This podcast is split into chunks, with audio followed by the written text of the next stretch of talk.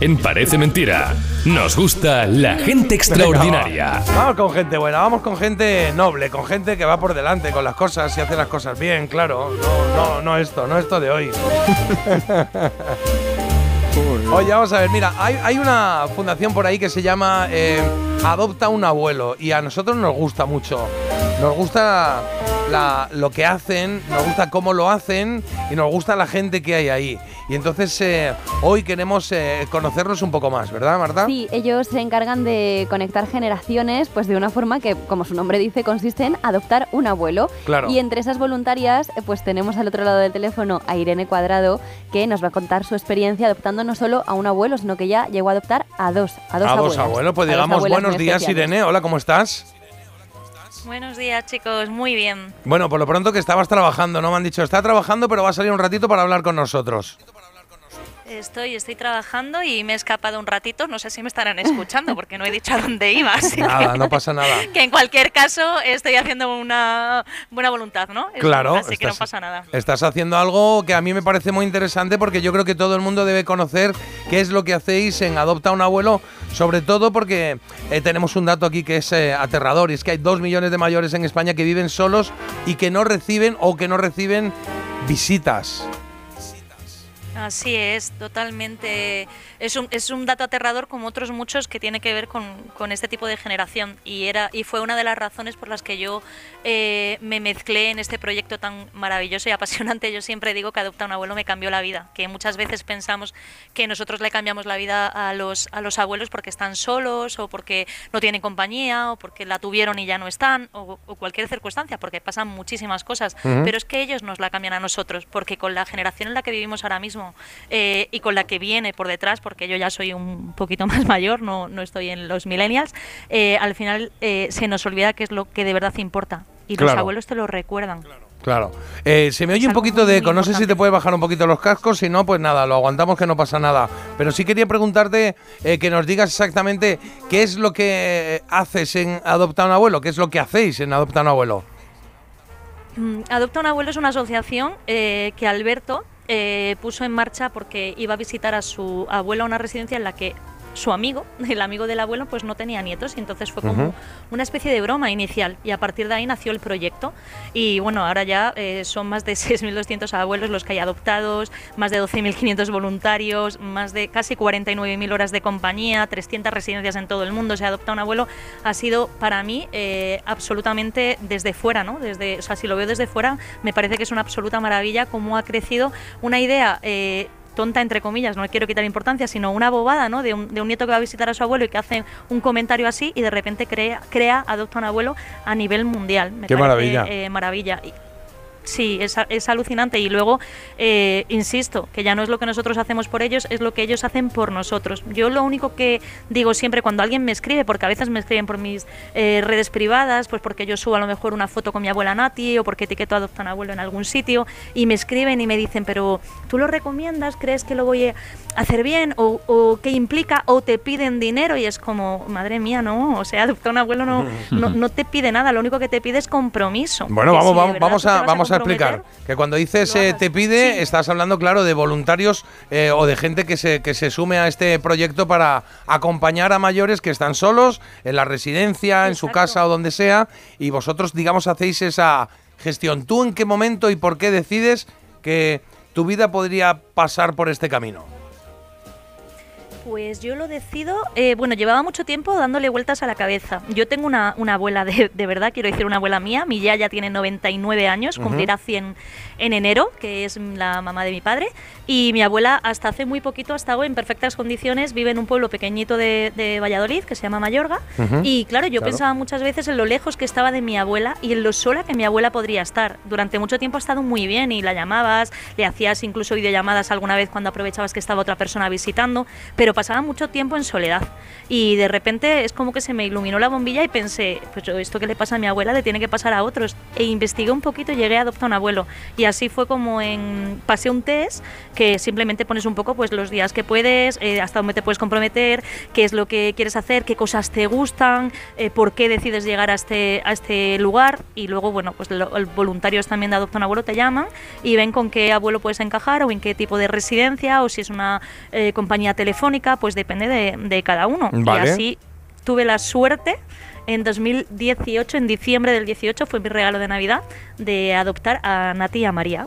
que Qué bien. ¿Y cómo fue? adoptivas. Eh, cuéntanos, eh, para, para aquellos que quieran, que digan, oye, pues yo haría esto, eh, cuéntanos cómo, cómo es ese primer momento. Tú llegas allí, ves a María y a Nati y te sientas con ellas, hola, ¿qué tal? Y os ponéis a hablar, ellas saben a qué vas, o cómo, cómo es la historia. Sí que saben a qué vas porque, porque ya hacen un trabajo previo los compañeros de Adopta un Abuelo de buscar las residencias, de explicarle a las residencias en qué consiste y de hablar con las familias si las tienen o con el abuelo en función de sus capacidades cognitivas de si quieren participar en este proyecto o no. En mi caso en concreto fue muy divertido. Eh, la, em, la residencia de mis abuelas está en, en la calle Ancora, está en el centro de Madrid, por la zona de Delicias, y lo que hicieron fue como llegábamos varios voluntarios a la hicieron como una meréndola en una en una habitación y era como este momento que estás de pie, ¿no? Y cuando estás esperando a que te elijan en el partido de fútbol y, y no sabes quién te va a elegir, pues fue un poco así, ¿no? Era como quién será mi abuela. En ese caso solo podían ser abuelas adoptivas porque es una residencia solo de mujeres, ¿vale? Solo de ancianas. Entonces, claro, de repente eh, yo con María supe como que era ella, la persona que yo tenía, lo que no Ah, sabía es sí, que iba a tener fíjate. dos. Porque María y Nati son, son hermanas, eran hermanas. María tristemente falleció Ay, vaya, lo hace dos años. Entonces, gracias, no las querían separar, ¿no? No querían dejarlas solas en este proyecto, ellas compartían habitación, por eso tuve la suerte de tener dos abuelas. Y María eh, fue muy gracioso porque, claro, había algún chico que era voluntario, ¿no? Y cuando les dijeron a María que, que yo era su nieta, ella dijo que ella quería un hombre. ella quería tener, que estaba rodeada de mujeres todo el tiempo. Claro. que quería tener Quiero hablar con un chico, pero luego os habéis hecho íntimas, ¿no? Porque me han dicho, eh, me, ha- me ha contado antes. Marta que incluso vuestras familias se conocen, ¿no? Los hijos de María, tu Sí, sí, familia, ¿sí? Sí, mira, María no, María no, no tenía, no tenía hijos, por tanto no tenía descendencia, no tenía nietos. María siempre decía que le habían fal- faltado dos carnés en la vida, el de madre y el de coche. Y yo siempre le decía, bueno, en el de madre creo que llegamos tarde, ¿sabes? Tenía 80 años, Claro. pero al de coche igual podemos hacer algo. Uy, te he perdido. A ver, si tengo por ahí. Claro, ella, ella dice que podían hacer algo porque. A ver, lo tengo por aquí. Que mm, dice que podían hacer algo porque eh, realmente desde Adopta a un Abuelo también hacen. eh, digamos, eh, hacen cumplir los sueños de mayores. Ahora, ahora te oímos. Eh, perdóname, Claro. Irene, que te habíamos perdido. Ah. Sí, ahora. Perdón, perdón, no sé dónde me he En quedado. el carnet de coche. En el carnet de muy coche. intrigados. En el- Exacto. así. pues yo siempre le decía a María, yo no te puedo ayudar con el carnet de madre. Vamos un poco tarde con 80 años, pero en el de coche igual sí, ¿sabes? Entonces siempre nos reíamos. María era una señora para su época súper adelantada, súper adelantada y muy divertida.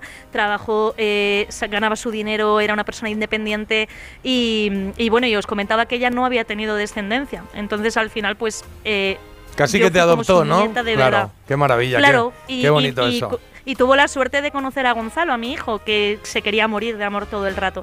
Y Nati sí que tiene hijos, que me hablabas de la relación que habíamos hecho. Tiene hijos, eh, tiene nietos y tiene una bisnieta oficial, que es la hija de su nieta Débora. Y con la pandemia, os comentaba que con la pandemia también hizo mucha mella en, en la libertad a la hora de los nietos adoptivos de poder visitar las residencias, visitar a nuestros abuelos. Entonces tuve- teníamos que pasar por, bueno, pues a lo mejor por otra serie de, de situaciones, videollamadas, llamadas, colaboración de la familia para poder seguir manteniendo ese contacto. Y por supuesto que tengo una relación estupenda. En definitiva, que sois casi- so- Sois casi como familia, Familia, y, y- y que además hacéis también. eh, El otro día en mi programa de Telemadrid tuvimos a, a Juan, a un, a un señor mayor que nunca había visitado el estadio metropolitano y que a través de, de a- Adopta a un abuelo le consiguieron hacer ese deseo, eh, ese sueño, realidad. Y luego vino al programa a contarlo y el tío se emocionaba con 93 años o 94, creo que tiene Juan. O sea que. Sí, sí, sí. Es maravilloso lo que hacéis, eh, eh, Irene, así que desde hoy formáis parte de nuestra cuadrilla de gente extraordinaria, de gente que, que nos gusta, eh, con, la que, con la que nos gusta hablar para que motivemos a terceros, porque esto se trata de, de que sea una especie de cadena de favores. Si quieren colaborar con vosotros, si quieren ser eh, voluntarios, si quieren conocer algo más de Adopta un Abuelo, ¿cómo lo pueden hacer? Lo pueden hacer entrando en la web, lo pueden hacer entrando en cualquier red, incluido LinkedIn. Van a encontrar eh, links a todos los sitios para ver cómo lo pueden hacer. Lo único que les pido es que lo hagan de corazón. Vale, que haya compromiso, exacto. comprometer de verdad porque son seres humanos los que están esperándolos. Vale, pues nos quedamos con eso. Eh, Carlos, mensajes que nos llegan, porfa. Bor. Un montón, qué bonito, adopta un abuelo, me encanta. Irene, contigo siempre, todo lo que hagamos por los mayores será poco. Adoptemos todos un abuelo, esta sociedad será mucho mejor. Preciosa historia, Irene entra a caballo y por la puerta grande en el Salón de la Fama de Gente Extraordinaria. Toma ya, qué bonito. Pues ahí lo tienes, Irene. Bienvenida y sobre todo, gracias. por lo que hacéis porque, hombre, eh, todos tenemos claro que nos tocará cuando nos toque, pero hasta entonces queremos eh, ser cuidados, ser mimados y cuando lleguemos a mayores, si tenemos la suerte de llegar a mayores, también queremos que otros se ocupen de nosotros, o sea que ahora nos toca a nosotros hacerlo con los demás. Irene, muchas gracias y enhorabuena a todos por este bonito, no, precioso proyecto.